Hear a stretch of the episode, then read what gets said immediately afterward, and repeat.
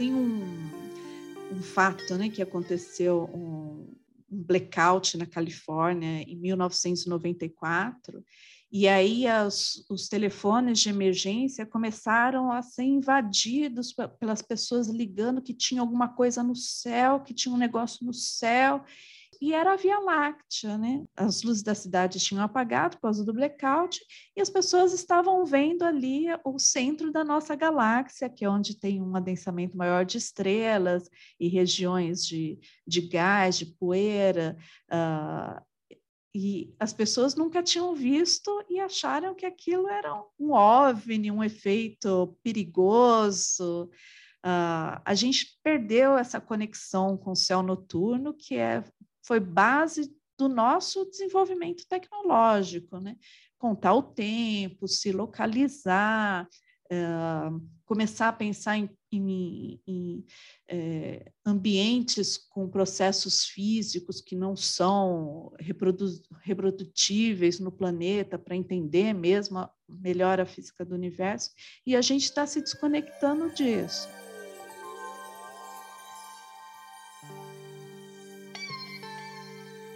Uma das grandes culpadas por essa nossa desconexão com o céu noturno é justamente a poluição. Mas não é o tipo de poluição que a gente está mais acostumado a ouvir, não, como das águas, do ar ou até a visual. Aqui, a gente está falando da poluição luminosa. Você já ouviu falar esse termo? É difícil pensar que a luz pode ser um poluente, né? É difícil mesmo. Mas na prática, você que mora em uma metrópole, já olhou para o céu à noite e só viu a escuridão? E quando viajou para alguma cidade no interior do seu estado, conseguiu observar um céu estrelado? E você, que vive em cidades menores e afastadas de grandes centros urbanos, que já está acostumado a observar o céu iluminado pelos astros todas as noites. Você já viajou para alguma metrópole e, quando olhou para cima, não enxergou nada além da escuridão? A, a, poluição luminosa é toda a luz utilizada para além do seu objetivo. Então, se você vai iluminar um local, mas essa luz escapa para outras, para as redondezas, ou se essa luz é excessiva para sua aplicação, você provoca a poluição luminosa. Em particular, é, a gente na astronomia se preocupa com a luz que ela é emitida acima da linha do horizonte. Então, é aquela luz artificial que vai na direção do céu, que não tem utilidade nenhuma para a vida humana, mas que apaga as estrelas, apaga a visão do céu noturno.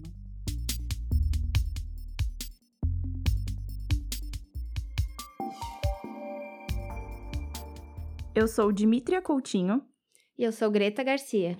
E você está ouvindo o primeiro episódio do AstroCity, um podcast sobre astronomia nas cidades. Bem-vindo! No episódio de hoje, você vai entender por que a poluição luminosa é um problema para a observação do céu noturno. Como você ouviu agora na fala da Tânia Dominici, astrofísica e pesquisadora do Instituto Nacional de Pesquisas Espaciais, o INPE, o uso incorreto de iluminação artificial nas cidades interfere na observação do céu noturno e, consequentemente, no estudo dos astros.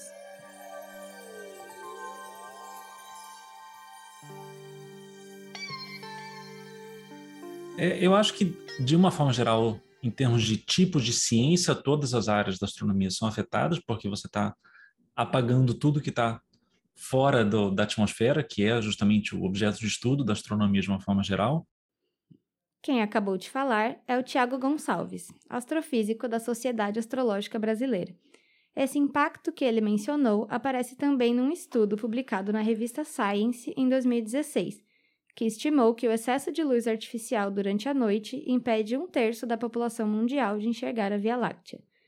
Mas ter céus menos estrelados é apenas um dos prejuízos causados pela poluição luminosa. Para a sociedade, a poluição luminosa afeta a saúde humana porque a iluminação artificial interfere na produção de melatonina, hormônio que ajuda a promover uma boa noite de sono, além de trazer prejuízos econômicos na administração pública, uma vez que grande parte da energia usada para iluminar os ambientes externos é desperdiçada por ser direcionada incorretamente. Já para o meio ambiente, a poluição luminosa coloca em risco a biodiversidade por alterar o ciclo natural de vida das plantas e animais. Estudos como uma pesquisa de 2020 da Universidade de Tufts, nos Estados Unidos, mostram que milhares de espécies de vagalumes, por exemplo, estão mais próximas da extinção por conta da iluminação artificial, que atrapalha seus rituais de acasalamento.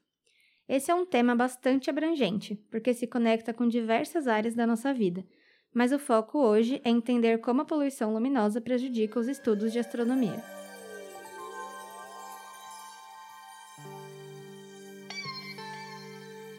Mas a gente pode pensar também do ponto de vista do, do, do tipo de observação que se faz, de qual região do, do espectro eletromagnético você está observando. Quer dizer, se você está fazendo observações com luz visível, a luz que o nosso, o tipo de, de luz que o nosso olho consegue enxergar, é, em geral, essas observações vão ser as mais afetadas pela poluição luminosa, justamente porque essa esse problema com iluminação pública e com, com qualquer coisa que, que exista no nosso dia a dia, é, essa luz vai, vai emitir principalmente nessa mesma, nessa mesma região, esse mesmo tipo de radiação. E essa iluminação vai competir com aquela luz fraquinha que está chegando da galáxia, da estrela, seja lá o que for. É como se você estivesse vendo, digamos, um vagalume no céu escuro ou um vagalume na frente de uma televisão de LED.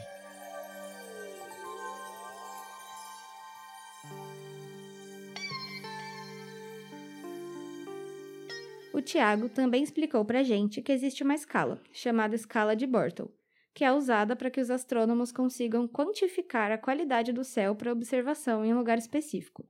Ela vai de 1 a 9, sendo 1 um céu excelente, bem escuro, onde é possível enxergar as estrelas mais distantes.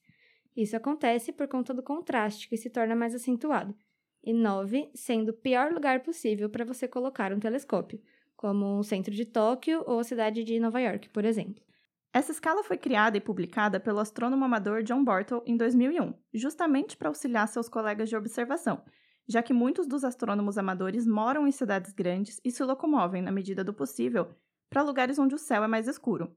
Hoje em dia, existem alguns aplicativos, como o Dark Sky Matter e o Laws of the Night, que permitem que qualquer usuário com um smartphone possa mensurar o nível de brilho no céu e compartilhar com cientistas. Outra medida que ajuda a mensurar o impacto e nível da poluição luminosa é o Sky Quality Matter, um programa que permite que cientistas mapeiem cidades em diferentes lugares para identificar pontos de escuridão e medir as alterações desses pontos com o tempo. E é com base nessas informações que se definem também onde novos observatórios vão ser instalados.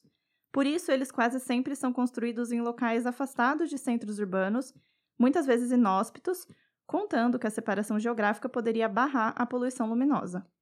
Então, dá para dizer que tudo o que resta para os astrônomos amadores e profissionais é simplesmente fugir das grandes cidades. Ou então usar os bancos de imagens de satélite para realizar seus estudos, Greta.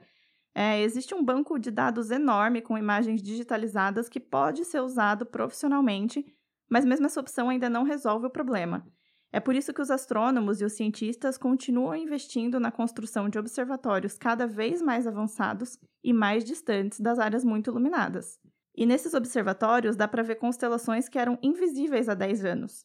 Mas essas saídas não resolvem a questão da poluição luminosa nas cidades. Para isso, o mais importante é o avanço de medidas tomadas a nível governamental e também individual. No Brasil, a legislação sobre o tema ainda é escassa se comparada com outros assuntos ambientais já regulamentados, mas já existem iniciativas.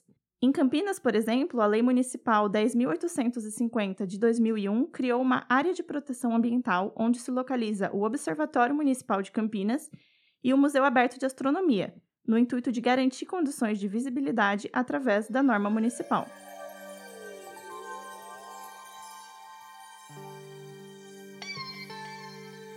E, por exemplo, no Havaí, existe uma regulamentação sobre a, a iluminação pública, porque ainda que você esteja no topo da montanha, você tá, você ainda está numa ilha habitada. É uma das ilhas menos habitadas do arquipélago, mas ainda assim você está numa ilha, você consegue ver alguma iluminação é, do alto da montanha, e existe uma regulamentação na ilha para que se use apenas lâmpadas de sódio, que são lâmpadas que, que protegem um pouco mais, elas, elas não contaminam tanto, elas não produzem tanta poluição luminosa.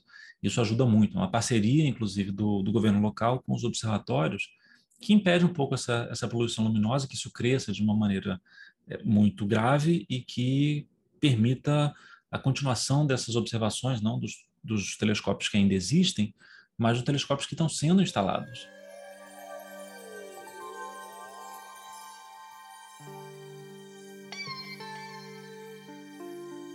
A legislação é necessária para direcionar as ações, porque, mesmo que haja uma conscientização para que se utilize a luz artificial de forma estratégica e sustentável, é através da regulamentação que a população pode ser orientada sobre as melhores possibilidades.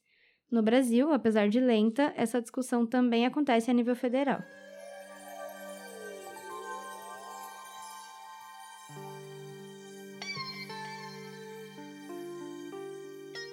Mas hoje a gente tem no país duas propostas de projeto de lei tramitando na, na Câmara dos Deputados, é, que, que são importantes nesse sentido. Uma que propõe a criação de uma certificação de áreas de céus escuros própria para o Brasil, existem algumas internacionais, mas essa legislação ela propõe alguma coisa mais é, simples dentro do contexto nacional, e existe um outro projeto de lei mais complexo que coloca a poluição luminosa como crime ambiental.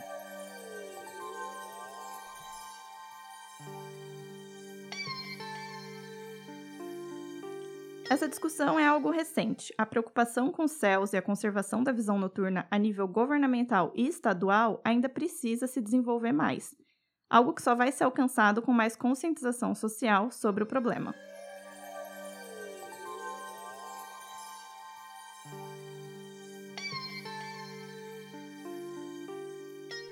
Mas não existe uma regulamentação. Eu acho que esse é o problema mais grave justamente porque quando você sai da terra, você não tem mais nenhum, nenhum tipo de controle governamental e você tem um, um algo análogo talvez o que fosse o Velho Oeste nos Estados Unidos no século XIX, onde quem chegar lá primeiro ganha. E, e, isso é muito prejudicial, porque não tem, sem esse controle, você não tem nem como, como regulamentar isso. Se alguém quiser colocar um outdoor no espaço, se tiver o dinheiro para isso, ele vai conseguir. A tecnologia de telecomunicações e a tecnologia de, digamos, aeroespacial, ela está avançando muito rapidamente, muito mais rapidamente do que as regulamentações que poderiam controlar esse tipo de, de atividade.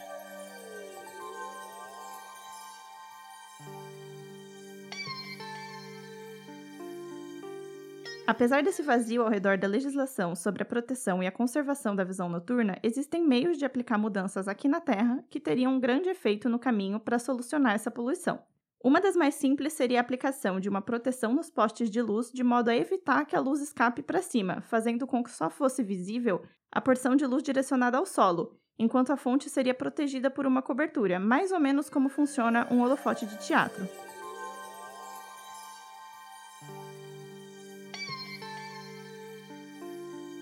Isso é, isso é muito importante. Você tem que jogar a luz sempre para baixo, porque se você, se você passa do horizonte, digamos, se você está jogando a luz para cima e não para baixo, você não está mais iluminando nada de uma maneira que seja eficiente, você está simplesmente desperdiçando essa energia que você está produzindo, e ao mesmo tempo você está produzindo muito mais informação luminosa, porque essa luz jogada para cima vai ser espalhada pela atmosfera, contaminando as observações astronômicas, mas isso também tem diversos outros problemas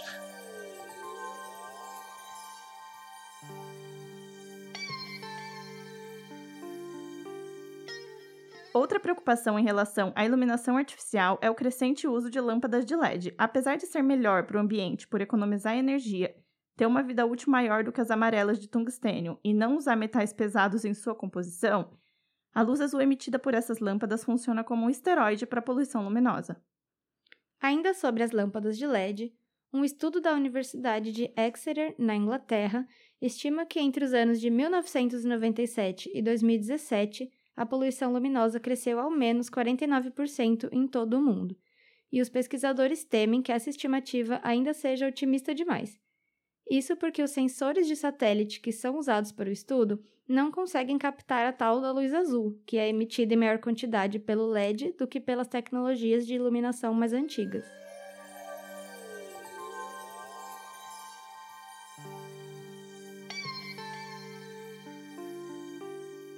Muitos dos LEDs utilizados, eles são muito brancos, muito azuis. E isso é uma coisa que contribui muito. Esse tipo de, de, de, de luz, ele se espalha muito mais e produz muito mais poluição luminosa.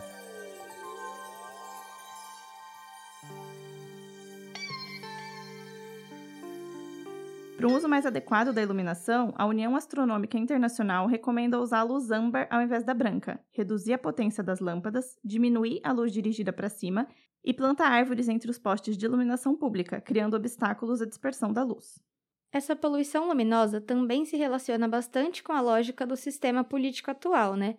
Que incentiva a produtividade ininterrupta e faz com que o período da noite seja também um período possível para a jornada de trabalho.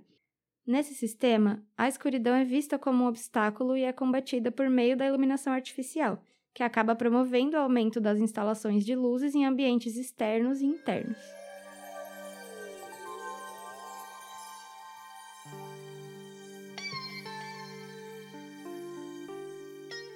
O combate à poluição luminosa também tem esse aspecto cultural e do próprio sistema econômico embutido nele porque a gente está negando a noite. Nós estamos nos acostumando a ter a todo momento uma, ilum uma iluminação, ambientes iluminados, tentando mimetizar a luz do, do sol, a luz do ambiente diurno. Isso vem por conta dessas demandas de produzir, consumir 24 horas por dia. E nisso as pessoas elas acabaram é, a, acabam naturalizando esse excesso de iluminação. A gente precisamos reconstruir essa relação com a noite, né? tentar reverter esse processo de negação social mesmo do ambiente noturno. É, e mostrar, convencer as pessoas de que a boa iluminação é uma iluminação com contrastes, não é aquela iluminação super ofuscante, com luzes muito fortes.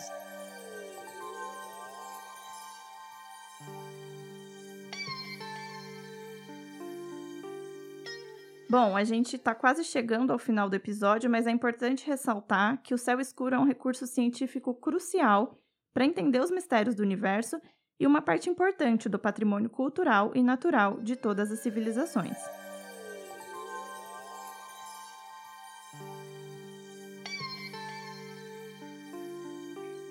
Eu torço para que as pessoas que estão escutando esse podcast agora possam possam aproveitar os céus mais escuros, porque os céus mais, os, os, céus mais escuros são os mais bonitos. Eu acho que essa é uma experiência, inclusive, que, que como, como alguém que trabalha com astronomia, é uma experiência que aproxima muito a gente dos astros, é muito legal. Então, a gente pode, principalmente aqui do Brasil, a gente consegue ver as galáxias, é, as nuvens de Magalhães, que são galáxias próximas, que aparecem como nebulosidades isso é absolutamente impossível. Se você mora em São Paulo ou Rio de Janeiro, você nunca vai conseguir ver isso. Mas se você se afastar, se você for para um lugar de praia sem muita poluição luminosa, se você for para um, para um parque, você vai conseguir ver a Via Láctea como uma grande listra branca no céu. E é, mais ao sul da Via Láctea você consegue ver, daqui do Brasil a gente pode ver isso, essas, essas duas nuvens de Magalhães que são muito bonitas, são, você consegue ver estrelas e galáxias que estão a, eu não lembro a, a distância exata, mas algumas centenas de, de milhares de anos-luz daqui. Isso é uma experiência muito bacana. E eu recomendo e espero que a gente consiga justamente é, controlar a poluição luminosa para que mais pessoas possam ter esse tipo de experiência.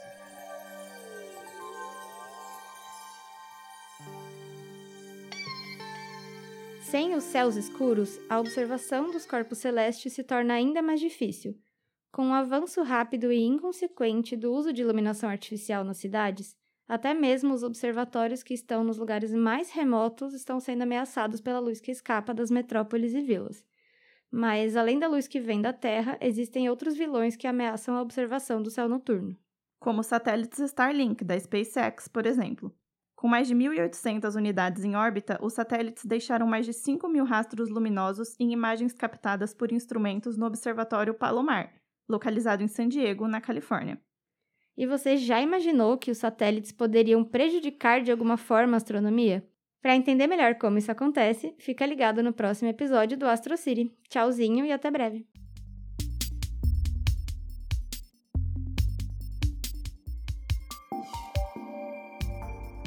Esse episódio foi apresentado por mim, Dimitra Coutinho, e pela Greta Garcia.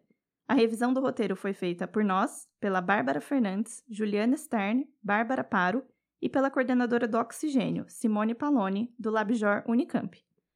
A edição é minha e as entrevistas foram realizadas pela Bárbara Fernandes e pela Bárbara Paro. A trilha sonora é do repositório Purple Planet. Você também pode nos acompanhar nas redes sociais. Estamos no Facebook, no facebook.com.br Oxigênio Notícias, tudo junto e sem acento, e no Instagram e no Twitter. É só procurar por Oxigênio Podcast. Você pode deixar também a sua opinião sobre esse programa comentando na plataforma de streaming de sua escolha. Até o próximo episódio.